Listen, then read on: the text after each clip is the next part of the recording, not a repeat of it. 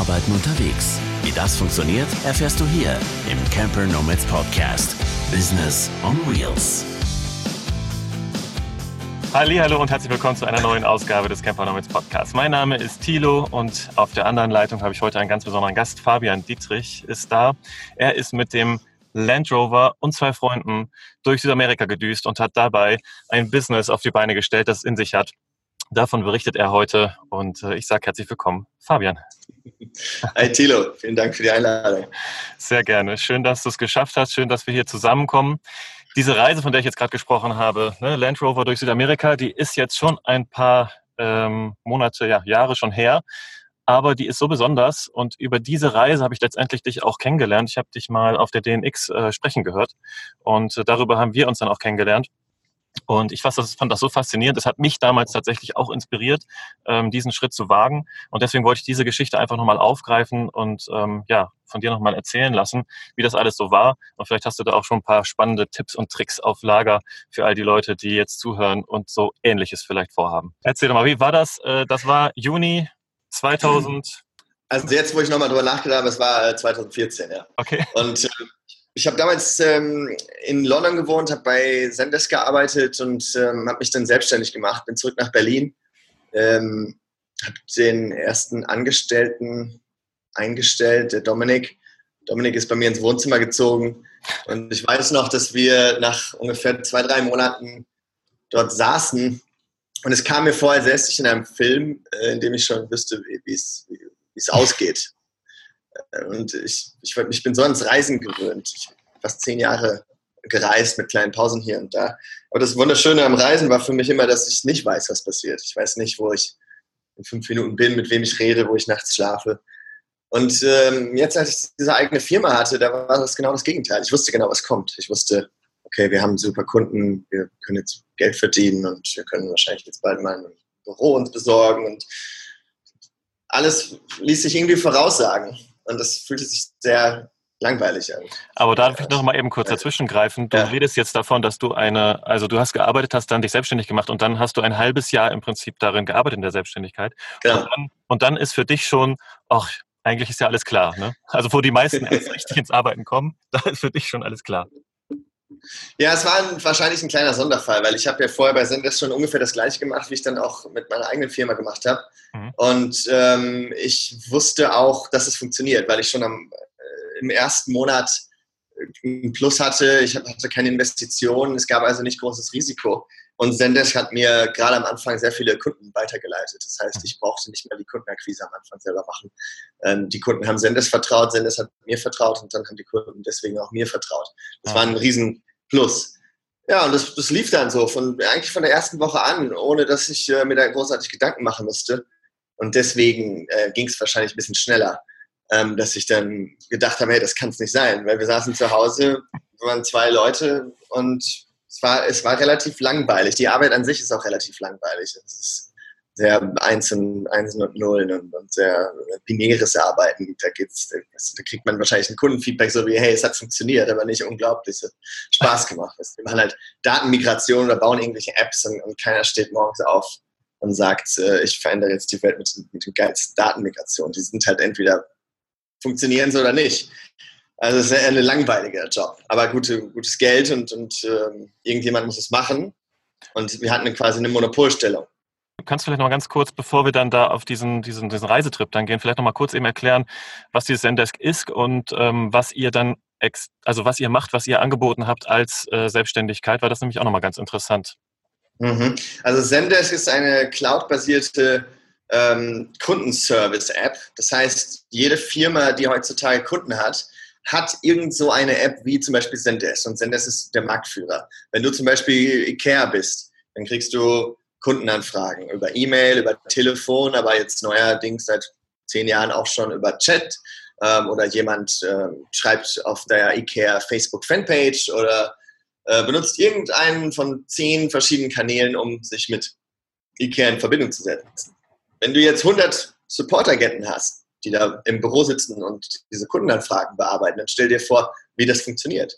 Die können sich nicht alle in den zehn verschiedenen Kanälen einloggen, sondern Zendesk äh, schafft es, dass all diese Kundenanfragen von den zehn verschiedenen Kanälen an einer zentralen Stelle gesammelt sind, werden, nämlich im Browser, in Zendesk. Die 100 Support-Agenten loggen sich in dieser zentralen Stelle ein und beantworten diese Kundenanfragen nur in Zendesk. Das heißt, wenn eine Anfrage über Twitter reingekommen ist, antworten die, die Support-Agenten in Zendesk und die Antwort geht zurück zu Twitter. Wenn die über Facebook ja. reingekommen ist, antworten die hier in Zendesk, die Antwort geht zurück zu Facebook. Und dann kannst du solche Sachen machen, wie, wie wenn ein Kunde mehr als 55.000 Twitter-Follower hat und in der Anfrage das Wort doofer Kundenservice benutzt hat, dann automatisch die Priorität auf wichtig setzen und dem VIP-Kundensupport-Agenten äh, zuweisen, damit dieser Kunde jetzt möglichst schnell glücklich gemacht werden kann. Mhm. Also du kannst solche Geschäftsregeln und Business Rules anlegen. Du weißt immer, wer hat die Verantwortung für ein Kundenticket und so.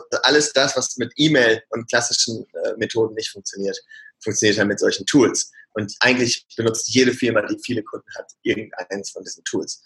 Genau, und wir, ich war bei Zendesk selbst und habe mich dann selbstständig gemacht und ähm, wir bieten jetzt Dienstleistungen an, die mit Zendesk zu tun haben, zum Beispiel Datenmigration oder ähm, Apps, um die Funktionalität zu erweitern. Wir trainieren Support-Agenten, um denen zu zeigen, wie sie Zendesk am besten benutzen und so weiter. Und so saßen wir dann da, das war alles recht äh, langweilig und dann ähm, habe ich, äh, äh, glaube ich, ich habe genau, ich habe ich hab einen Kumpel angechattet, der David, den habe ich mal in Afrika kennengelernt. Ich bin vorher schon mal einmal komplett durch Afrika gefahren, ohne zu arbeiten.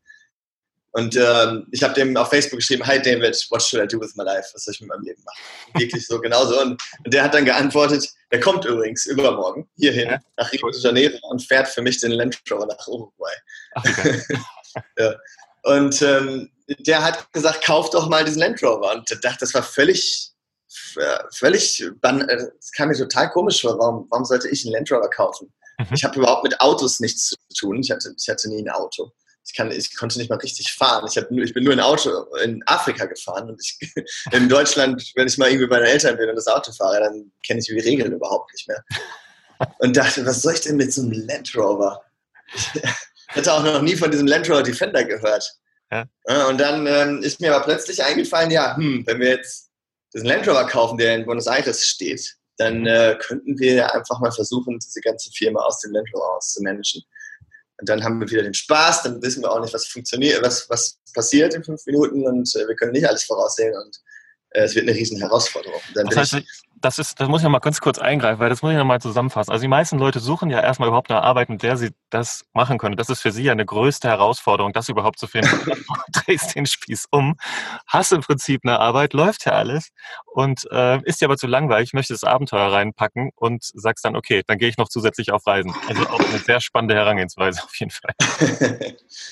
es, hat halt, ich, also ich glaube, wenn ich jetzt vergleichen würde, bei Senders angestellt sein, und ein Zehntel von dem zu verdienen, was ich dann als mit eigener Firma verdient habe. Aber dafür saß ich zu Hause rum, hat mir fast das Angestelltensein äh, vom, vom, vom Glückzustand besser gefallen. Mhm. Ja, weil da hatte ich die Kollegen, da hatte ich ähm, was zu tun. Ähm, auch wenn ich viel weniger Geld hatte, hat es mir trotzdem mehr gefallen, weil wir hatten das Feedback von den, von den Kunden. Wir waren dauernd unterwegs, sind irgendwo in Europa rumgeflogen, haben Bootcamps organisiert es war spannendere Arbeit. Mhm. Und äh, also ich habe sofort gemerkt, dass das Geld hat überhaupt gar keine Auswirkung auf ähm, das Glück und, und, und wie es mir geht und so. Mhm. Also da musste irgendwas passieren. Für mich hat sich das sehr logisch angefühlt, das, das zu machen. Mhm. Ja, und dann sind wir halt nach Buenos Aires geflogen. Ich bin dann ins Wohnzimmer gelaufen, da stand Dominik, hat da getippt und meinte, hey Dominik, wollen wir nicht irgendwie die Firma aus dem Land Rover managen? Und hat so kurz so geguckt und meinte, ja, machen wir. Und dann äh, meinte ich, ja, es ist kein Spaß. Ne? Und dann war ich noch kurz in Spanien und habe da jemanden kennengelernt, der saß im Hostel. Und meine Mutter, meine Schwester und mein Bruder, wir waren auf einem Granada-Urlaub in Spanien. Und dann hat dieser Typ meiner Mutter einen Joint angeboten. Und ich dachte, was ist das denn für einer? Wir kamen dann so ins Gespräch. Und äh, stellte sich raus, er hatte auch nichts irgendwie Besseres zu tun. Da habe ich gefragt, ob er nicht mitkommen will nach, nach äh, Südamerika. Mhm. Und das war dann der dritte im Bunde. Dann sind Dominik, der, der, der Win und ich äh, nach Südamerika geflogen und haben angefangen, äh, haben den Land Rover gekauft und ja, sind losgefahren. Also nochmal fürs Protokoll. Firma steht, ihr wollt mehr Spannung rein, ihr sagt, okay, wir holen uns jetzt, wir nehmen uns jetzt den Land Rover, der ist da in Buenos Aires, da muss ich jetzt einmal hin. Und dann äh, lade ich mir auch noch, weil äh, der Platz ja unendlich groß ist in so einem Land Rover, nochmal zwei Freunde ein und macht dann nochmal so richtig äh, schön einen Roadtrip, der dann, wie lange gedauert hat am Ende? Wie lange wart ihr unterwegs? Elf Monate. Elf Monate. Also, das ist mal, und ich meine, die Firma lief, die Kunden sind da, die Kunden müssen bedient werden, das muss auch alles klappen. Aha. Das heißt, das war schon eine krasse Herausforderung, oder? Ja, ja du wolltest, aber ja, schrecklich. Am Anfang, am Anfang war das schrecklich. Ja. Vor allem der, ich meine, Dominik, der erste Mitarbeiter und äh, Wim, der aus dem Hostel, also wir, wir kannten uns ja kaum. Ne? Ja, eben. Das kommt ja noch Dominik dazu. und ich kannten uns irgendwie drei Monate oder so zu dem Zeitpunkt und Win und ich kannten uns irgendwie zwei, drei Wochen. Mhm. Und Win hatte auch mit der Firma nichts zu tun. Win war dann zuständig fürs Fahren und fürs Videodrehen, da wir ja die Videodoku da gedreht haben. Das Problem war, der hat aber noch nie eine Videodoku gedreht und wusste auch nicht, wie man Videos editiert. Also es war alles sehr Learning by Doing. Und also das habt ihr auch noch gemacht. Also ihr habt nicht nur gearbeitet und in dem Auto unterwegs, sondern ihr habt das Ganze auch noch mal schön dokumentiert, weil ihr damit noch was vorhattet? Das haben wir hauptsächlich gemacht. Also okay. diese Videodoku war mehr Arbeit als das, was wir eigentlich gemacht haben. Und das war deswegen auch ein Riesenproblem ja. am Anfang. Wir haben ja wirklich so zehn Episoden gemacht, die auch vernünftig editiert waren. Mhm. Und die sind alle auf startupdiaries.org. Ähm, ja, und plötzlich sind wir da angekommen, haben den Land Rover gekauft und ich meine, die Kunden wussten ja nichts von. Und wir haben auch den Kunden nichts erzählt und wir haben niemandem was erzählt, dass wir jetzt plötzlich in Argentinien oder sonst wo sind. Und trotzdem sind dann noch die Anrufe weitergegangen, die täglichen Anrufe, ne? zwei bis drei Anrufe jeden Tag. Und da gab es dann natürlich einen Haufen Probleme. Also mein Hauptproblem war Verbindung und, und Internet, weil ich meine, wir arbeiten mit irgendwelchen Cloud-Systemen, wir müssen für alles, was wir haben, Internet haben. Mhm. Äh, dann noch diese Videodoku, wo wir schon den ganzen Fans da auf Facebook und so versprochen haben, dass es bald die erste Episode gibt und wir wussten nicht, wie man sowas macht. Also es war ein Riesenstress, wir kannten uns kaum. Also da gab es Situationen, wir waren öfters kurz davor, uns zu trennen und das ganze Ding hinzuschmeißen. Gerade am Anfang, bevor wir die erste Episode hatten. Ja, dann waren wir dann in, in Buenos Aires und sind losgefahren. Ne? Und ich meine, Argentinien ist von allen Ländern das Schlimmste, was Internet angeht, hier in mhm. Südamerika. Und ja, es war mega stressig am Anfang. Also wie habt ihr es überhaupt geregelt? Also wenn du sagst gerade, Argentinien ist das schlimmste Land äh, da unten, wie habt ihr es mit dem Internet geregelt? Wie seid ihr konkret reingegangen? Habt ihr dann immer dann irgendwie ähm, ja, äh, Internetcafés gesucht oder habt ihr mobil gemacht oder hattet ihr eine krasse Satellitenverbindung oder wie habt ihr das geregelt? Ja, wir sind, das, die Frage ist es halt die Frage plus, wie habt ihr es dann geschafft, dass das auch in der Videodokument, in der Dokumentation vorkommt? Ne? Weil gerade diese Dinge wollten wir auch filmen. Das heißt, das, während wir darüber nachgedacht haben, haben wir gleichzeitig darüber nachgedacht, hey, was sollten wir jetzt aber filmen? Das war ein mega, mega Stress.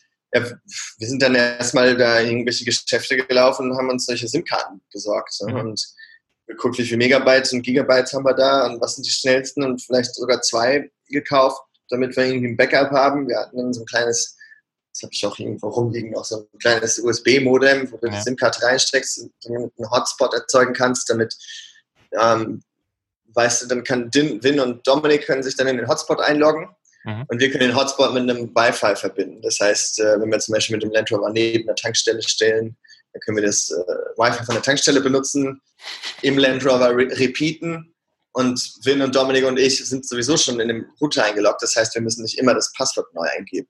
Mhm. Solche kleinen Tricks haben ein bisschen geholfen. Und ja, dann, es gab halt ganz viele Probleme. Ne? Zum Beispiel also Anrufe sind zum Beispiel das Schlimmste, wenn du so eine nomadische Firma bist. Das heißt ja, du musst dann an einer bestimmten, zu einer bestimmten Zeit an einem bestimmten Ort sein, wo das Wi-Fi dementsprechend schnell ist, dass du einen Anruf mit, mit Goldman Sachs gemacht hast. Also wir hatten Goldman Sachs damals als Kunden. Microsoft und Intel und Virgin Atlantic, wir hatten diese ganzen Kunden, die ja völlig seriös sind und nie mit uns arbeiten müssten, wenn die wüssten, dass wir Datenmigrationen aus der peruanischen Wüste machen mit einem Land Rover, den du mit einem Messer aufmachen kannst weißt du, von Goldman Sachs und so, solche Geschichten. Ja, das war alles sehr stressig und schrecklich auch, weil dieser Druck stieg. Wir müssen die, die Episodes äh, zusammen editieren. Wussten auch nicht, wie wir das machen sollen. Ähm, wir haben dann irgendwann mal so einen kleinen Workflow gehabt, was das, was das Editieren der Episodes angeht. Und nachdem dann die erste Episode endlich released war, hat sich auch alles relativ entspannt. Ähm, ich muss dazu sagen, von diesen elf Monaten, die wir da rumgefahren sind, haben wir vielleicht sag mal, 50 Tage im Land Rover selbst geschlafen. Okay. Der Rest war in irgendwelchen Hostels oder in irgendwelchen Airbnbs oder sonst wo. Ähm, Im Land Rover selbst haben wir meistens nur geschlafen, wenn wir wirklich eine Langstrecke gefahren sind, zwischen ne, zum Beispiel Santiago de Chile nach Lima, da haben wir dann mal eine Woche im Land Rover geschlafen und so weiter. Ja, und das Interessante war dann, um das alles ein bisschen abzukürzen, dass durch diese, durch diese, durch diese krassen Erfahrungen und durch diesen absoluten Stress und auch gerade durch diese Phasen, wo weißt du, wir steigen in den Land Rover ein und Vin sagt dann, hey Jungs, ihr habt jetzt noch 90 Minuten Internet. Danach sind wir in der Wüste und dann gibt es kein Internet mehr für sechs oder sieben Stunden, weil das nächste Dorf kommt dann in sieben Stunden. Ähm, also seht zu, dass ihr jetzt den ganzen Kram irgendwie noch fertig macht hier. Und wenn du dann in diese, in diese Offline-Phase quasi reinkommst, ist die erste Reaktion erstmal so, oh Mist, jetzt können wir nichts mehr Produktives machen. Mhm. Aber auf einmal sitzt du halt da rum und es ist so ein bisschen wie im Flugzeug wo du dann dich quasi nicht bewegen kannst. Du kannst nirgendwo hin und du hast kein Internet. Das heißt, nichts, ähm, nichts stört dich. Und auf einmal machst du Sachen, die du sonst, wo du sonst nicht zu kommst. Mhm. Und gerade diese Offline-Phasen waren super hilfreich ähm, in Retrospektive, weil wir jetzt auf einmal die Zeit hatten, über, darüber nachzudenken, was sind diese repetitiven Aufgaben, die wir jeden Tag machen und die wir irgendwie besser äh, über die Bühne bringen können. Weil jetzt hatten wir dafür diesen Headspace und Zeit drüber nachzudenken. Und da, das hat uns unglaublich viel geholfen. Mhm. Und zum Beispiel, ich meine, wir haben Kunden überall, auch in Australien, auch in Afrika, auch in Spanien, auch in Südamerika oder in Nordamerika.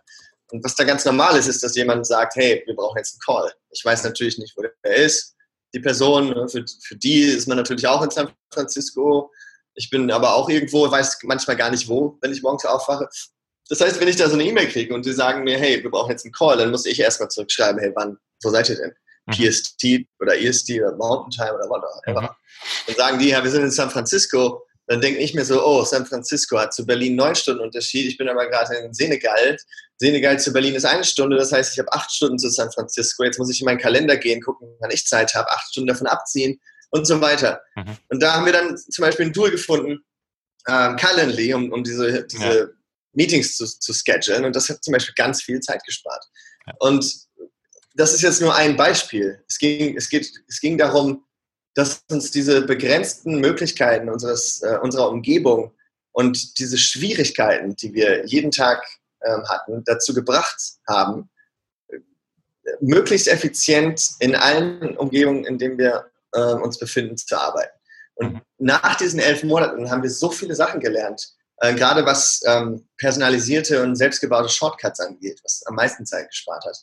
Ähm, dass nachdem wir fertig waren und wieder in Deutschland waren, wir nur noch die Hälfte der Zeit gearbeitet haben. Was ja auch ganz logisch war. Ich meine, in, in Deutschland haben wir acht Stunden gearbeitet, in Südamerika hatten wir den gleichen Workload, wie wir damals in acht Stunden gemacht haben, plus diese ganze Videodoku-Geschichte, die eigentlich viel mehr Zeit als acht Stunden gebraucht hat. Das heißt, wir mussten es irgendwie schaffen und, diese Not hat unglaublich erfinderisch gemacht. Ähm, in Deutschland hatten wir dann keine Videodoku mehr zu machen. Das heißt, auf einmal hatten wir ganz viel freie Zeit, haben aber immer noch die gleichen Effizienzstrategien benutzt. Zum Beispiel diese bestimmt 400 oder bis 500 selbstgebauten Shortcuts, die Zeit brauchen, um die zu bauen. Aber wenn du da in der Wüste rumfährst und Wind fährt und Dom und ich sitzen da mit dem Laptop, dann haben wir halt Zeit gehabt, diese Custom Shortcuts äh, zu bauen. Erklär nochmal eben diese Shortcuts. Sind das jetzt, äh, meinst du damit Shortcuts, die jetzt sehr äh, technisch sind und jetzt äh, genau diese App betreffen oder solche Sachen? Oder sind das auch Produktivitätsideen, die ihr untereinander irgendwie für euch geklärt habt, wie ihr die Aufgaben verteilt oder ähm, wie sehr sie besser abarbeiten könnt, damit ihr produktiver seid? Beides, aber eher das Erstere. Also es gibt auf dem Mac zum Beispiel eine App, die heißt Alfred App. Mhm. Ähm, das ist so ein bisschen wie Spotlight, kennt man ja, wenn man so Alt Space oder Command Space drückt, geht ja so eine kleine Box auf. Dann, ja. Die meisten benutzen das, um was, was, mal eben Safari zu starten oder mal einen Pfeil zu suchen. Ähm, man kann das aber unglaublich optimieren. Zum Beispiel, wenn du in irgendeinem Formular bist und du brauchst eine Passnummer. Und dann wäre das Schlimmste, deinen Pass zu suchen und dann das abzutippen. Mhm. Unglaubliche Zeitverschwendung. Mhm. Wahrscheinlich, wenn man schon einen Schritt weiter ist, hat man den Passnummer in Evernote oder in irgendeinem Notizblock. Dann gehst du in Evernote, machst Copy und Paste und pastest es dahin. Das ist schon ein bisschen besser. Mhm. Wir haben aber so 100 von diesen Dingern, nämlich verschiedene Telefonnummern, Visa-Kreditkartennummern, ähm, die Beschreibung, wie man zu meinem Haus in Berlin kommt. All diese Dinge habe ich als Shortcut, das heißt ein Snippet. Das heißt, ich mache jetzt einfach nur Command Space und, und sage PA das Auto completet dann zu Passport oder vielleicht auch noch zu irgendwas anderem, was mit PA anfängt. Und ich drücke Enter und egal, wo der Cursor gerade ist, da wird jetzt die Passnummer eingefügt. Geil. Mhm. Ich kann auch sagen Command Space und sage Direction und dann sage ich, tippe nur ein DIR, das wird dann zu Direction, drück Enter und wo immer der Cursor ist, wird eingefügt, wie man zu mir in die Hasenheide in Berlin kommt und welche Metro man da nehmen muss, weil ich das so oft mache, dass, ich, dass es keinen Sinn macht, das irgendwo herzupasten. Weil das du das ich für alle Airbnb vermietet hast oder warum muss man da so oft zu dir herkommen? Ja, weil irgendwelche Freunde vorbeikommen oder Couchsurfer oder sonst was. Okay. Oder Airbnb, genau. Es geht ja nicht, also insgesamt habe ich wahrscheinlich so 100 von diesen Text-Snippets, auch, ähm, was denn noch? Ja, Kreditkartennummern, Telefonnummern, Wegbeschreibungen, ähm, alle möglichen Dinge, die man so öfters mal braucht, habe ich äh, konfiguriert als aus Shortcut. Das ist mhm. so die einfachste Sache. Mhm. Dann ein anderes Beispiel, was ich jetzt gerade entdeckt habe. Ich, ich tue so, als würde ich fünf Sprachen sprechen. Mhm. Und jedes Mal, jetzt gerade zum Beispiel hier in Brasilien, ähm, wenn ich mal ein Wort nicht weiß oder einen Satz nicht weiß, den ich auf Portugiesisch schreiben müsste, dann müsste ich ja eigentlich jetzt zu Google Translate gehen. Das ist ein Haufen Arbeit. Ich gehe nach Chrome, Google.translate, und gebe ich, stelle die Sprachen ein, das ist ein Haufen Zeit. Ich habe jetzt einen Shortcut, da mache ich einfach Command Space, sage TR für Translate, TR Space. Hey, what's your plan today? Okay. Meine fünf Default-Sprachen sind Englisch, ähm, Französisch, Portugiesisch, Spanisch und Deutsch. Wenn ich jetzt da hinschreibe, TR, what's your plan today, dann geht auf, ähm, in, in einer halben Sekunde eine Box auf, wo dieser Satz in fünf Sprachen übersetzt steht. Das heißt, wenn ich das mache, lerne ich diese ganzen fünf Sprachen, die ich versuche zu sprechen, auf einmal. Jetzt kann ich auf Portugiesisch zu gehen und sagen Enter und das ist automatisch mein Clipboard. Jetzt kann ich das irgendwo hinpasten. Mhm. Das mache ich am Tag 20 Mal. Das heißt, 20 Mal lerne ich unterbewusst wieder oder frische meine Sprachkenntnisse auf und kann super schnell solche, solche ähm, Sätze ähm, übersetzen. Dann, das ist schon mal noch ein Schritt weiter. Jetzt geht es auch noch um solche Sachen wie, sagen wir mal, Goldman Sachs will, dass wir ein Google-Dokument haben, wo wir zusammen an irgendwelchen Projektanforderungen arbeiten. Mhm. Normalerweise müsste ich jetzt Chrome aufmachen, drive.google.com eingeben, auf Neu klicken, entscheiden, ob ich ein Spreadsheet oder ein Word-Dokument haben will, muss dem Titel geben und muss das mit Google Sachs sharen, weil ich dann eine E-Mail eingebe. Mhm. Mit, mit, mit bestimmten Shortcuts kann ich einfach sagen Command Space, D, so wie Drive, mhm. Space, New, mhm. Goldman Sachs Project Requirements. Jetzt geht eine Box auf, da steht, willst du ein Spreadsheet oder ein Dokument? Sag ich Dokument, Enter. Chrome geht auf, neues Spreadsheet wird eröffnet. Der Titel von dem Spreadsheet ist automatisch Goldman Sachs Project Requirements und es wird automatisch mit Goldman Sachs geshared. Das heißt, es geht grundsätzlich darum, Dinge, die zehn Schritte zu benutzen, äh, die brauchen, nämlich so wie einen Termin mit einem Kunden in San Francisco terminieren oder ein äh, Dokument eröffnen, zu komprimieren, dass es nur noch ein Schritt ist. Das ist, das ist super, super geil. Ich habe genau diese gleiche Herausforderung, die du da beschreibst, in verschiedenen Sachen und ähm, suche da auch schon nach Lösungen. Wenn ich jetzt so eine Lösung haben will, also wenn ich das jetzt machen will, kann ich mir das selbst programmieren oder muss ich da jetzt hier, ähm, ne, muss ich deine App haben? Äh, auf Mac heißt das Alfred App, das ist eigentlich okay. umsonst. Ja. Die Power-Version kostet 10 Dollar. Und dann hat man das alles. Ne? Da kannst okay. du dir für verschiedene Tools Plugins besorgen, zum Beispiel Wunderlist. Kennst du Wunderlist? Ja, kenn ich. Mhm äh, wenn du einen neuen To-Do in Wunderlist anlegen möchtest, dann müsstest du eigentlich Wunderlist aufmachen mhm. und da in das kleine Textfeld klicken und sagen, Tilo morgen um 8 anrufen. Ich kann einfach sagen, Command Space WL für Wunderlist und dann alles, was danach kommt, ist der Task. WL, call Tilo tomorrow at 8 a.m. Dann nimmt der Tilo als Task und tomorrow 8, 8, 8 a.m. automatisch als Zeit. Das, das heißt, du kriegst dann automatisch auch diesen Reminder. Okay. Oder wenn ich sage Cal, so wie Google Calendar, Cal, call Tilo tomorrow at Starbucks at 9 p.m. Und ich drücke Enter, dann geht Chrome auf, der geht zu morgen in meinen Google Calendar, setzt bei 8 p.m. Tilo rein, setzt bei Location automatisch Starbucks rein und äh, invitet dich automatisch. Ne? Solche Sachen. Das ist echt cool. Das ist echt, ja. das ist echt ein cooler, cooler Hack auf jeden Fall. Alfred App, wir werden das auf jeden Fall nochmal in die Show Notes verlinken. Das ist eine coole Sache. Genau. Und das, das war jetzt, es gibt jetzt noch einen Schritt, der ist noch ein bisschen komplizierter. Also stell dir vor, du hast einen Podcast mhm. und äh, du machst ein Interview Und Schwer dann, vorzustellen. Ähm, und, und, und das ist aber nicht dein Hauptding, sondern du bist dann noch Programmierer. Dann hast du jetzt zum Beispiel zwei Modi. Du hast einmal den Podcast-Modus und du hast den Programmiermodus. Mhm. Im Programmiermodus brauchst du einen Texteditor, brauchst irgendwie so eine Shell, so ein Terminal-Window, brauchst vielleicht noch dies und das. Beim Podcast-Modus hast du vielleicht irgendwie so Show Notes in einem Google Doc, hast Skype, hast noch einen Screen Recorder, Zoom und so. Das heißt, du hast für jeden Modus so vier verschiedene Apps offen und vielleicht hast du die sogar an vier verschiedenen Stellen auf dem Screen. Mhm. Jetzt könntest du einen Alfred Up Shortcut anlegen, wo du sagst Podcast-Modus. Und dann gehen automatisch diese vier Apps auf und positionieren sich genau an den Stellen, wo du sie haben willst am Screen. Das heißt, du kannst jetzt ganz einfach zwischen diesen verschiedenen Arbeitsmodis hin und her wechseln und die sehen immer gleich aus und das gibt mhm. dir so eine Konsistenz. Mhm. Was ich immer sage, ist, es geht nicht darum, dass man da ein paar Sekunden hier und da spart. Mhm. Also ich muss dazu sagen, du kriegst bei Alfred eine Statistik und ich benutze 132 Shortcuts am Tag.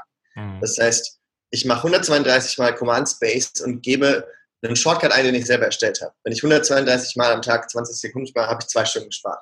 Aber darum geht es nicht. Es geht darum, dass wenn du in irgendeinem Task so drin steckst, dass du einen Flow hast und, und da mit absoluter, mit absolutem Fokus drin arbeitest, dann macht es einen riesen Unterschied, ob ich jetzt eine Minute brauche, um mal kurz was nebenbei zu machen, nämlich den Termin mit Diego zu terminieren, oder ob das fünf Sekunden dauert. Weil so wie ich es mache, dauert es fünf Sekunden, so wie es der normale Weg dauert eine Minute. Mhm. Wenn ich aber nur fünf Minuten aus meinem eigenen, aus dem, aus dem primären Task rausgerissen werde, fünf Sekunden, dann brauche ich mich nicht da wieder neu reindenken. Ich stecke da noch drin mental. Mhm. Wenn es aber eine Minute dauert, dann ist es weg. Und das heißt, ich muss mich da wieder reinversetzen. Und das ist der große Unterschied. Dass ich diese schnellen Dinge, die ich mal eben nebenbei erledigen muss, wie mal schnell ein To-Do anlegen, damit ich es nicht vergesse, oder mal schnell das und das in Google-Kalender eintragen. Wenn ich das in fünf Sekunden schaffe, anstatt von einer Minute, dann werde ich aus diesem Main-Task, aus diesem Primary-Task nicht rausgerissen. Für mich ist das der wesentliche Unterschied. Das ist echt richtig cool, dass du das ansprichst, weil das ist nämlich tatsächlich diese Sache mit dieser Strukturierung, dieser Produktivität, die Effektivität unterwegs ist auf jeden Fall ein ganz anderes Thema, als wenn man zu Hause ist, wenn alles gleich ist. Und du hast ja gerade auch angesprochen, du hast dann verschiedene Arbeitsumgebungen, die du dir einstellen kannst. Genau das ist ja das Thema, sich Strukturen, sich äh, Routinen zu schaffen, die immer wieder gleich ablaufen, mehr oder weniger, trotz dass du unterwegs bist und jeder Tag eigentlich anders ist. Ne? Das ist eben die, das ist eine krasse Herausforderung. Und, und ich finde gut, dass du das da mal so detailliert auch beschreibst, dass man das mal so in Kleinigkeiten bis auf die Sekunde runter jetzt mal kurz versteht und dann kann man es ja für sich nochmal anwenden und ein bisschen aufblasen, das ganze Thema. Ne? Es muss ja genau. jeder für sich selbst wissen, wie er das braucht. Genau. Und wie ist es denn, wenn man jetzt dann da zu dritt rumhängt? Ich meine, ihr habt 50 Nächte dann da im, im, im äh, Land Rover geschlafen. Gut, dann konntet ihr euch ja tatsächlich in den, in den ähm, Hostels dann auch mal aus dem Weg gehen. Aber das ist tatsächlich auch eine Sache. Ne? Man kennt sich nicht und man hängt dann so zusammen rum. Das ist ja eine krasse Herausforderung. Ne? Also ich mhm. merke das, wenn ich mal jemanden zu Gast habe, dann muss ich mich gut verstehen mit. Das muss laufen. Sonst ähm, gibt es am Ende Ärger. Ja, also da gab es fast mal eine physikalische Auseinandersetzung äh, in dem Hostel. Und es war auch so, wie du gesagt hast, wenn wir dann irgendwo angekommen sind, nach irgendwie sieben Nächte in diesem Mini-Land Rover zu dritt, mhm. dann äh, haben wir uns nicht mal mehr ins gleiche Hostel verschlagen, sondern der eine ist hierhin, der andere da und der andere hier, weißt du, weil wir uns bloß nicht mehr sehen mussten erstmal für ein paar Tage.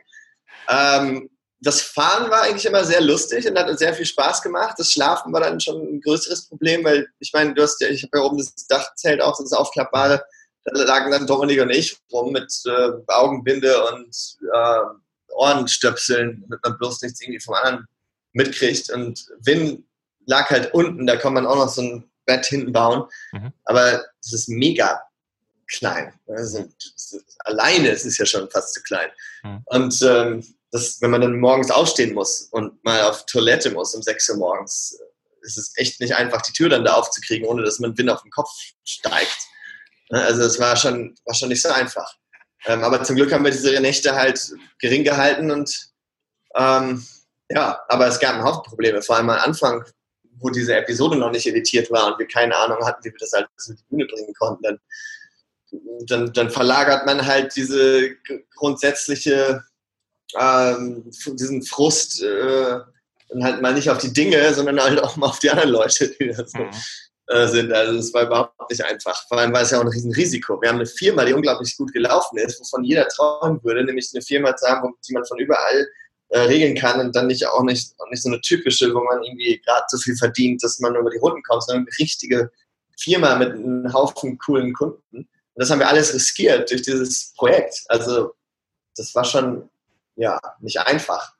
Aber im Endeffekt hat es funktioniert. Und gerade je mehr Schwierigkeiten da sind, desto mehr lernt man dann. Und das hat äh, unglaublich viel geholfen, was die, was, die, was die Restrukturierung, die effiziente Restrukturierung von allen möglichen Prozessen angeht.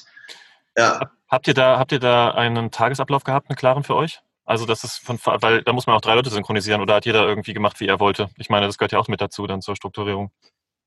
Hm, naja, was halt dann nochmal, also das Schlimmste, wie gesagt, sind halt die Anrufe. Ne? Der, der, Rest ist ja äh, irgendwie über die Bühne zu bringen, weil man keinen Zeitdruck hat oder nicht an einem bestimmten Ort zu einer bestimmten Zeit sein muss. Und dieses, dieses gerade dieses Kalender-Terminierungstool Calendly hat uns dann super viel geholfen, weil wir das dann auf eine Art und Weise benutzen konnten, die uns erlaubt hat, dass Kunden nur zu bestimmten Zeiten Anrufe terminieren können. Also zum mhm. Beispiel, wenn wir jetzt sagen, wir fahren von Lima nach Santiago und von Santiago de Chile nach Lima, dann wussten wir, wir sind jetzt vier Tage unterwegs. Das heißt, in diesen vier Tagen wird es sehr schwierig sein, irgendwelche Anrufe zu haben. Dann sind wir einfach in den Google Calendar gegangen und haben Montag, Dienstag und Mittwoch komplett blockiert, mhm. damit Kunden da nichts reinschieben können und haben Freitag blockiert. Das heißt, der ganze Son äh, Donnerstag war frei. Wir mhm. wussten, dass wir Donnerstag in Lima sind und haben dann, und die Kunden hatten alle diesen Link, um Anrufe zu terminieren. Das heißt, die waren gezwungen, alle Anrufe auf Donnerstag zu legen. Donnerstag hatten wir dann acht Anrufe, wussten aber, dass wir in Lima sind, wo wir ein stabiles Wi-Fi irgendwo haben. Und haben dann alle acht Anrufe wie so eine Maschine nacheinander abgearbeitet, was sehr effizient ist, weil du einmal im Arbeitsmodus Anrufe beantworten drin bist und einen nach dem anderen hast. Und das war dann halt eine sehr gute Lösung, wie wir entscheiden konnten, an welchem Tag wir diese ganzen Dinge haben, die sehr schwer zu, zu erledigen sind, wenn wir irgendwo in der Wüste rumfahren. Das ist, das, ähm, das ist äh, dieses Pooling, ne? also dieses Zusammenfassen von Aufgaben, die mhm. ähnlich sind. Das ist, glaube ich, auch super sinnvoll, ähm, wenn man das macht, weil man da tatsächlich dann selten, also das, das, das das Gleiche immer wieder tut, mehr oder weniger, und dadurch eben viel effizienter abarbeiten kann. Das ist auch ein super Tipp, ja, ja. kenne ich auch sehr gut aus eigener Erfahrung. Genauso ist es nämlich. Und wenn man es dann so effizient betreibt, wie du es jetzt auch beschreibst, ähm, dann hat man natürlich auch die Möglichkeit, seine Freizeit, die man ja da auch gerne genießen möchte, und die Natur und das Ganze drumherum und das Abenteuer ja auch zu erleben. Ne? Ich glaube, darum geht es dann eben auch, dass man sagt, so, das ist jetzt Arbeitszeit, mache jetzt nur arbeiten, volle Konzentration, volle Lotte. Ja, und dann ist hier Spielzeit. Ja, dann mache ich ja. den Quatsch, den ich sonst machen möchte und äh, ja. das Leben genießen. Ne? Genau. Also das, das ist, ist, auch halt, nochmal ein schwieriger das, Task. Ja, dieses, das stelle ich ja tatsächlich auch immer wieder immer noch fest. Ich meine, drei Jahre unterwegs und trotzdem immer noch diese Sache, so wie kriegst du es vernünftig hin, dass du beides hast, dass du nicht den, den ja. Overload auf der einen Seite hast und nur noch arbeitest, auf der anderen Seite nicht nur rumpimmelst, weil es dann auch langweilig. Und das irgendwie hinzukriegen, ist schon ein Ding. Aber wenn man es so sich aufteilt und klar auch Strukturen schafft für sich, dann kann das funktionieren. Ja. Genau. Ja, sehr geil. Ähm, du hast gerade schon mal angesprochen, das ist nochmal ein Thema, worauf ich auch nochmal drauf eingehen wollte. Im Vorgespräch hattest du nochmal gesagt, so ich, ähm, du bist ja jetzt Speaker, du hast, äh, du machst Vorträge und jetzt bist du gerade in, ähm, in Rio de Janeiro und äh, das ist ja in Brasilien und du bist in einigen Sprachen fit, aber in ähm, Portugiesisch warst du, glaube ich, so da beides zu lernen und dann sagst du, ach, warum nicht? Mache ich doch jetzt einfach mal einen Vortrag auf Portugiesisch. Und dann mhm. setzt du dir das Ziel und dann ziehst du das durch. Das ja. möchte ich ja nochmal drüber sprechen, über die, du brauchst diese Challenges, ne? Und was ist denn so geil daran, diese Challenges zu haben? Also, was erreichst du damit dann am Ende, wenn du das, wenn du da so reingehst? So. Das weiß ich auch nicht. Ja. ähm, naja, also ich meine, auf der einen Seite bin ich jetzt mit dem Reisen erstmal durch. Ich habe mir ein Haus gekauft, ich wohne in Montenegro am Meer ähm, in der absoluten Natur und ich bin völlig glücklich da. Mhm. Ähm, ich war letztes Jahr zehn Monate nur in Montenegro im Umkreis von zehn Kilometern von meinem Haus und habe mich nicht einmal davon selber gekocht, meine Mutter angerufen, gefragt, wie man Brokkoli macht, weil ich das, das erste Mal im Leben quasi so angefangen habe, richtig zu kochen, weil ich halt vorher nur unterwegs war. Und äh, das war eine super, eine super Sache. Und da bin ich jetzt glücklich und ich fahre jetzt nicht mehr irgendwo tagelang rum. Ich bin jetzt auch nur hier in Brasilien, weil, weil da jetzt gerade kalt und, und regnerisch ist, aber freue mich, dass ich jetzt in zwei Wochen wieder zurück bin dort. Ähm, da ich Südamerika schon komplett einmal durchfahren habe und auch seit 15 Jahren jeden Tag Spanisch spreche, ähm, war halt die nächste Herausforderung, dass ich jetzt noch Portugiesisch lerne. und äh, auch da jetzt nochmal durch Chile und Peru zu fahren, war dann auch ein bisschen langweilig, weil ich das alles schon mal gemacht habe. Und Brasilien ist schon nochmal eine kleine, bisschen mehr Herausforderung, weil hier, es gibt nicht viele Leute, die mit so einem Land Rover durch Brasilien fahren, weil es halt hier nicht so, ja, es ist alles nicht mehr ganz so sicher wie, wie, wie in Argentinien oder Chile. Und ich sprach halt kein Portugiesisch. Und dann habe ich mir halt gedacht, okay, dann überbrücke ich jetzt die Winterzeit in Montenegro und fahre nochmal durch Brasilien und ähm, lerne halt Portugiesisch. Weil ich habe diese Vorträge jetzt auf vier Sprachen gemacht und Portugiesisch hat noch gefehlt. Und ähm, deswegen habe ich dann äh, einfach gesagt, okay, ich, ich, terminiere jetzt ein paar Talks, dass ich die in anderthalb Monaten quasi machen muss und habe dann dieses Ziel vor Augen und auch diesen Druck quasi, dass ich da ja in anderthalb Monaten vor 50 Leuten stehe und reden muss. Und dann bin ich in Brasilien angekommen und habe halt ähm, angefangen, mein, mein Espanol in Portugnol zu konvertieren und dann hoffentlich auch in, in Portugiesisch. Und ja, ich meine, irgendwas muss ich ja machen. also gerade durch diese Effizienzstrategien habe ich halt auch sehr viel Freizeit. Und ähm, diese Freizeit äh, möchte ich dann ja schon auch irgendwie so verwenden, dass ich das Gefühl habe, ich komme persönlich irgendwie weiter. Und das war für mich jetzt in dem Fall Portugiesisch lernen. Also ich habe dir die Frage ja auch ganz bewusst gestellt ähm, und du, ich, ich merke und du kannst mich korrigieren, wenn ich da falsch liege, dass du schon einer bist, der gerne das Abenteuer sucht und die Herausforderungen auch gewissermaßen braucht, um ein gewisses Leben und eine Energie zu spüren, ja, weil sonst ist es vielleicht ähm, dann irgendwann, eben hast du ja gesagt, dann ist das Geschäft, das läuft ja dann, dann ist mir langweilig. Also ich muss da irgendwas tun, was geil ist, ne? was nach, ähm, nach vorne gehen. Und, und vor allen Dingen, und das ist es ja auch, wenn du die Herausforderung annimmst, dir selbst Herausforderungen stellst, wächst du daran ja auch unglaublich. Mhm. Ich meine, du lernst es ja nicht nur, du lernst ja was auch für dich selber, nimmst ja für dich selber was mit. Und das ja, ist halt, ja, so, das ist halt so geil. Ja, ja. Ich bin, ja, ich bin ein bisschen davon weg. Also das war früher noch viel mehr so. Da war quasi das ganze Jahr Herausforderungen, auch diesen Südamerika-Trip da betraf, das war wirklich extrem. Ähm, jetzt ist es halt mehr so, okay, ich wohne da zehn Monate im Jahr auf dem Berg, in, in der Natur und da mache ich echt nicht viel, sondern gehe jeden Tag schwimmen, rennen und, und Fahrrad fahren und schnorcheln und äh, habe Freunde zu Besuch. Und das ist halt jetzt nicht so eine Herausforderung. Aber für diese drei Monate oder vier Monate, die ich jetzt hier in Brasilien bin, da braucht es dann schon nochmal ein bisschen Herausforderung. Aber generell ist das viel weniger so als äh, als, als früher. Ähm, aber trotzdem, ja, an den Herausforderungen wächst man. Das hat mir sehr viel gebracht. Das war, ist, war gut, solange es gut war. Ja. Man wird ja auch älter, Fabian. Ne? Man ja. wird ja auch älter, dann wird man wahrscheinlich ein bisschen ruhiger und entspannter. Aber ähm, es ist, glaube ich, so, man kann das, und das würde ich, glaube ich, so sagen. Man kann es bewusst entscheiden. Du kannst das entscheiden. Mache ich jetzt den chilligen, mache den entspannten, den ruhigen und äh, lass mir das Leben äh, runterrieseln? Oder möchte ich ein bisschen ähm, was lernen, nach vorne kommen? Und dann ist halt eine gute Möglichkeit, sich selbst Challenges zu setzen, sich selbst Herausforderungen zu setzen, die man in einem bestimmten Zeitraum und einem Zeitpunkt dann auch am Ende erfüllt. Und dann kommt man weiter. Also für alle die, die da so ein bisschen rumstehen und sagen so, was mache ich denn jetzt und ist das richtig und soll ich und, hm, und überhaupt und dieses Thema einfach machen, mal los, sich selbst ein Ziel setzen und gucken, dass man das schafft und dann ist man nachher super stolz auf sich selber, weil man dann mal eben einen Talk auf Portugiesisch gehalten hat, von dem man vorher nur ansatzweise Ahnung hatte. Genau. Und das, das geht eine relativ lange Zeit gut. Ne? Also mhm. ähm, es gibt dann aber immer noch die Gefahr, dass mit, weißt, ich habe früher habe ich mir irgendwelche Listen gemacht mit allen Dingen, äh, die ich mir so erträumen konnte. Mhm. Und dann irgendwann stand ich da und habe alles gemacht. Hast du deine Bucketlist abgearbeitet tatsächlich oder wie? Ja. Ja? ja, ja. Ich dachte auch damals bei Afrika so, ja, jetzt fahre ich mit dem Auto von Berlin nach Kapstadt und wenn ich das gemacht habe, dann war es das mit dem ganzen Abend. Setze ich mich zu Hause auf die Couch, habe eine Freundin und gucke Fernsehen. Und dann bin ich nach Hause gekommen, saß da zwei Tage auf der Couch und dachte mir, what's next? You know? also, man muss da auch ein bisschen aufpassen, dass man äh, jetzt nicht nur einfach da, äh, dem nächsten Traum hinterherjagt. Äh, das kann auch ein Problem werden. Ne? Das ist äh, auch nicht die Lösung, jetzt nur eine Herausforderung nach der anderen äh, hinterher zu jagen. Und irgendwann kommt man auch zum Punkt, dann denkt man sich so, hm, mache ich das wirklich wegen der Herausforderung oder äh, ist das irgendwie wegen irgendwas anderem? Und ich glaube, bei mir war so der Punkt vor zwei, drei Jahren, wo ich dann einfach mal total zur Ruhe gekommen bin. Also gerade nach, nach diesem ganzen Südamerika-Trip, da hatte ich dann mal eine Zeit, wo ich einen Monat lang mit gar keinem geredet habe und nur irgendwo in Andalusien jeden Tag ein Feuer gemacht habe. Und ich war quasi einen Monat ohne, ohne irgendeinen Menschenkontakt. Und das hat mir, ähm, da kam auch so eine innere Stimme hoch. Und die, die mal so was gesagt hat wie, hör auf, den ganzen Kram. Du, das war genau das, was ich da, was ich da äh, hören musste.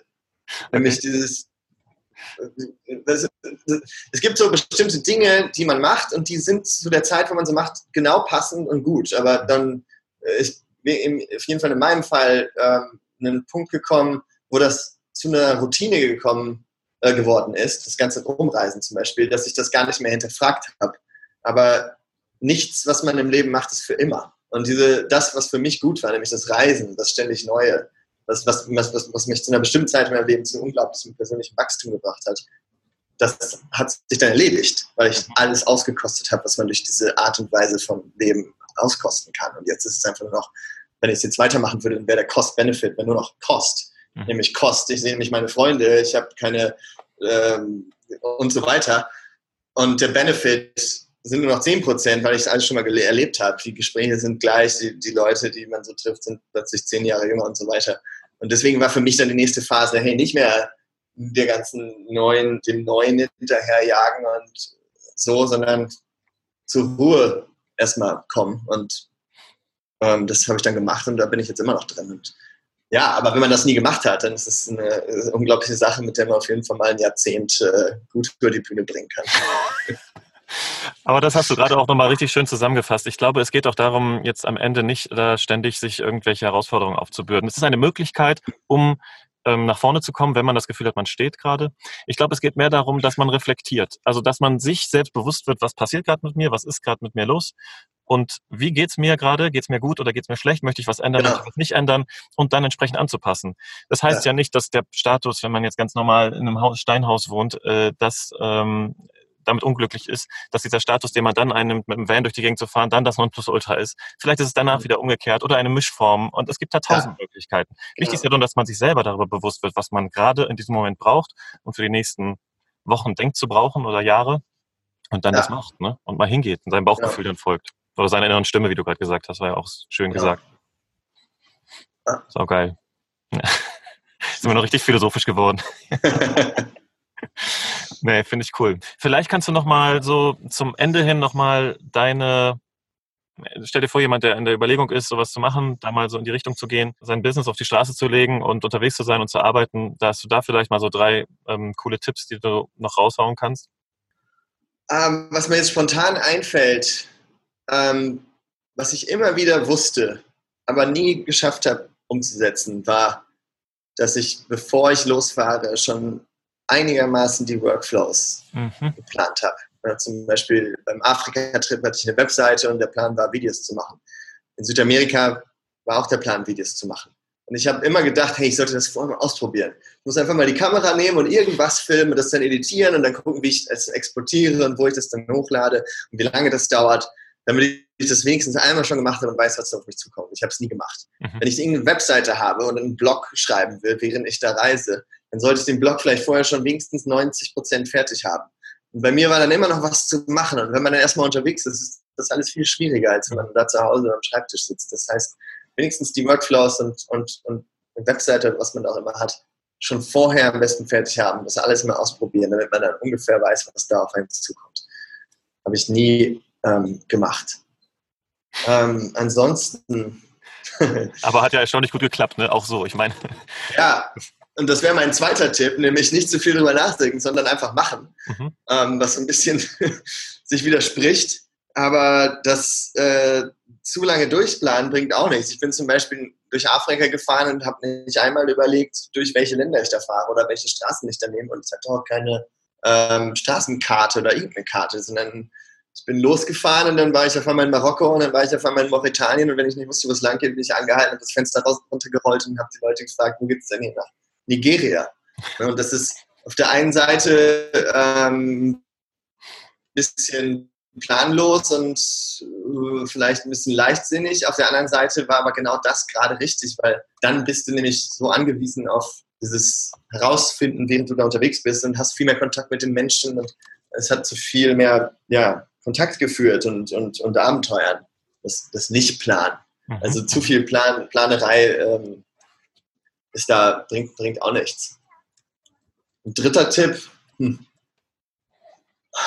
Ja, ich denke generell das Thema, wenn man im Büro sitzt und eine Aufgabe bekommt und man weiß, man kann diese Aufgabe in drei Stunden erledigen mit totalem Fokus und unglaublicher Disziplin, macht man es meistens trotzdem nicht in drei Stunden, weil man sowieso bis 5 äh, Uhr ähm, sitzen muss. Man weiß aber aus allen möglichen Studien, dass man insgesamt bei einer 40-Stunden-Woche 17 Stunden mit Quatsch verschwendet. Mhm. Also steht an der Kaffeemaschine rum oder checkt dein WhatsApp 500 Mal oder arbeitet nicht fokussiert. Das heißt, da lässt sich auf jeden Fall was optimieren. Und das Gute daran, wenn man jetzt sein eigener Chef ist und auf quasi selber arbeitet und sich das selber einteilen kann, ist, dass man jetzt theoretisch es schaffen kann, dass man wirklich nur, nur, nur noch die Zeit verwendet, in der man wirklich diszipliniert und fokussiert an diesem Task arbeitet. Das heißt, man muss, man muss sich klar werden, ich kann ganz viel Zeit sparen, ähm, weil das, wie ich denke, wie man eigentlich arbeitet, ist, ist nicht, wie man eigentlich arbeit, arbeitet, sondern das ist, wie man arbeitet, wenn man im Büro sitzt und nicht vorher nach Hause kann. Wenn ich aber weiß, wenn ich fertig bin, kann ich, bin ich fertig. Dann ähm, kann ich effizienter arbeiten. Das heißt, da gibt es ganz viel Effizienztechniken, wie wir heute darüber gesprochen haben, ähm, und, und andere Dinge, die man tun kann, um, um effizienter zu arbeiten. Deswegen ähm, denke ich, dass es für jeden gut ist, mal so von irgendwo und überall zu arbeiten und dabei rumzufahren oder in irgendwelchen schwierigen Situationen zu stecken, weil ein das im Endeffekt hilft, effizienter zu sein und mit Problemen äh, zu dealen und auf eine Art und Weise auch ein besserer Entrepreneur zu werden. Weil man ja seinen, seinen, seinen Horizont erweitert auch durch diese ganzen Reisen. Sorry, das waren jetzt drei Punkte. Die das ist gut. Das war richtig cool. Das war richtig cool. Das war ein wunderbares Schlusswort, weil ähm, du hast wirklich so die Dinge nochmal angesprochen, über die wir sowieso gesprochen hatten. Und ich finde, du bist auch ein super Beispiel ähm, für jemanden, der es schafft, eine gute Mischung aus Planung, äh, Spontanität und Effektivität zu machen. Und diese drei Punkte hast du am Ende auch tatsächlich nochmal angesprochen. Also irgendwie diese Sachen schön zusammenzubringen und dabei noch ein schönes Abenteuer zu erleben, das ähm, hast du auf jeden Fall gezeigt. Und wir haben jetzt gar nicht mehr so detailliert über deine Reise so gesprochen, denn die kann man ja tatsächlich auch noch irgendwie sich angucken. Ne? Da gibt's bestimmt ein paar ja. Links, die du uns noch zur Verfügung stellen kannst. Äh, kannst du vielleicht nochmal sagen, wo man dich überhaupt findet, wenn man dich jetzt irgendwie spannend findet und irgendwie wissen will, was du machst und tust? Erzähl doch mal, wo kriegen wir dich? Also am meisten aktualisiere ich Instagram. Da heiße ich, äh, kann man entweder Fabian Dittrich suchen oder mein Handle ist äh, The Go Between. Ähm, ansonsten habe ich auch eine Webseite fabiandittrich.com. Okay. Und deinen Film, den du da angesprochen hast, den du ähm, gemacht hast, wo finde ich den? Startupdiaries.org. Okay. Das werde ich euch alles schön in die Show Notes hauen, beziehungsweise Infobox, wo auch immer ihr das hier hört. Und ähm, ja, so cool, Fabian. Schön, dass du dir Zeit genommen hast. Schön, dass wir zusammengefunden haben, trotz Zeitverschiebung. es war super geil, wie wir uns äh, zusammengefunden haben. Ich habe gestern kurz geschrieben, wir hatten einen Camper Call. Ich dachte, ach, den Fabian wollte ich noch fragen. Schreib kurz. Innerhalb von einer Sekunde sagt er, ja klar, machen wir ein Interview. Jetzt Und ich so, ich bin gerade ein bisschen müde, ich muss mich noch konzentrieren. Und dann haben wir es auf den nächsten Tag gelegt und jetzt sind wir schon da und äh, keine, warte mal, keine zwölf Stunden später, ja, oder? Ja, egal. Äh, sind wir jetzt hier und haben diesen, ähm, diese Aufnahme gemacht. Ich hoffe, heute hat es gefallen. Schön, dass du da warst und ähm, ja, danke dir, dass du da warst. Ganz liebe Grüße und bis zum nächsten Mal. Ciao, ciao. Dann, ciao.